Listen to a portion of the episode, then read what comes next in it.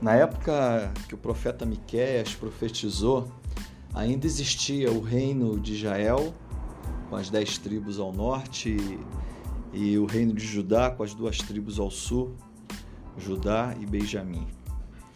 Era uma época que Israel estava prosperando muito, estava indo muito para frente.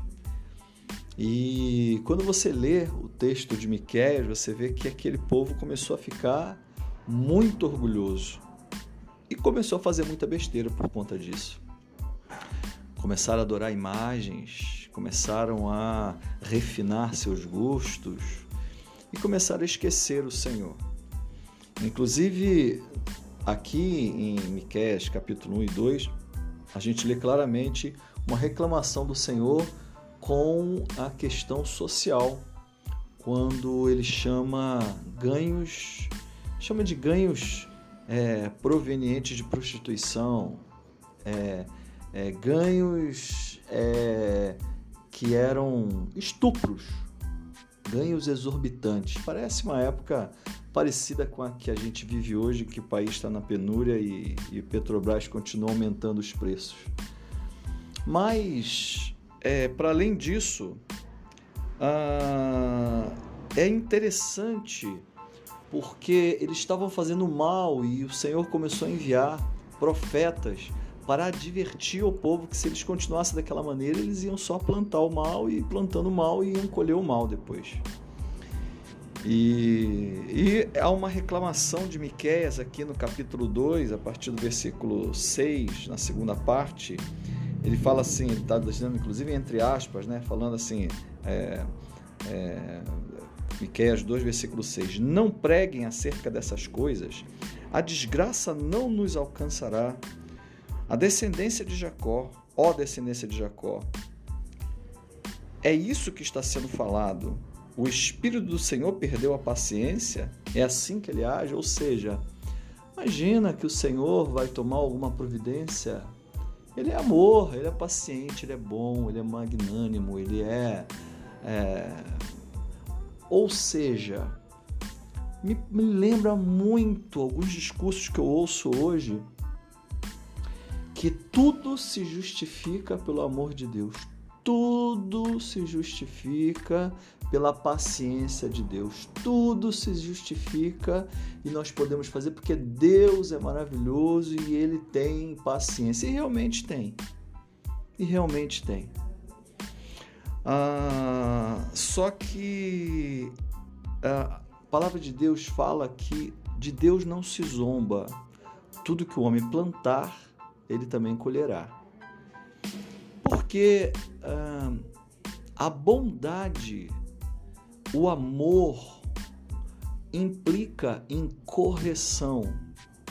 E as pessoas às vezes não conseguem entender isso. Que há correção. Quem ama, corrige. Quem ama, acerta. Acerta as coisas. Quem ama não faz vista grossa. Se eu não me importar com alguém, eu não vou me meter com a vida desse alguém e farei vistas grossas se ele estiver cavando a própria sepultura. Mas se este alguém é alguém que eu amo e eu me importo com esta pessoa, certamente eu vou advertir. O problema é que a advertência do Senhor só faz bem para a, a, as pessoas que querem acertar seus caminhos. Aqui no versículo 7, ele fala, né, ele fala assim: é isto que está sendo falado? O Espírito do Senhor perdeu a paciência? É assim que ele age? Aí ele conclui, né? As minhas palavras fazem bem aqueles cujos caminhos são retos. Ou seja, para aqueles que querem acertar a vida, as palavras do Senhor são como bálsamo. Mas para aqueles que querem continuar no erro, as palavras do Senhor são como cacos de vidro no ouvido e incomodam profundamente, infelizmente. E ele vai, continuando aqui no capítulo 2, falar uma coisa que eu acho incrível isso ter sido escrito há tantos anos atrás, tantos anos atrás. É, mais ou menos 3.500 anos atrás, mas retratar uma sociedade muito parecida com a nossa. Que lá no versículo 10, ele fala assim: Levante-se, vão embora, pois este lugar não é, é, é, não é o lugar de descanso, porque ele está contaminado, arruinado, sem que haja remédio. Aí no versículo 11: Se um mentiroso e enganador vier e disser: Eu pregarei para vocês fartura de vinho e de bebida fermentada, ele será profeta desse povo. Ou seja, ah, se eu ouvir aquilo que eu quero ouvir, certamente eu farei de mestre aquele que falou. É muito triste isso. É muito triste que a pessoa tenha uma visão do Senhor, é, de alguém que abençoa independente das nossas atitudes. Uma pessoa que abençoa independente da minha teimosia, independente da minha desobediência, independente da minha arrogância, né? independente de eu querer servir a minha carne, os meus desejos e as minhas vontades. Este não é o Deus bíblico.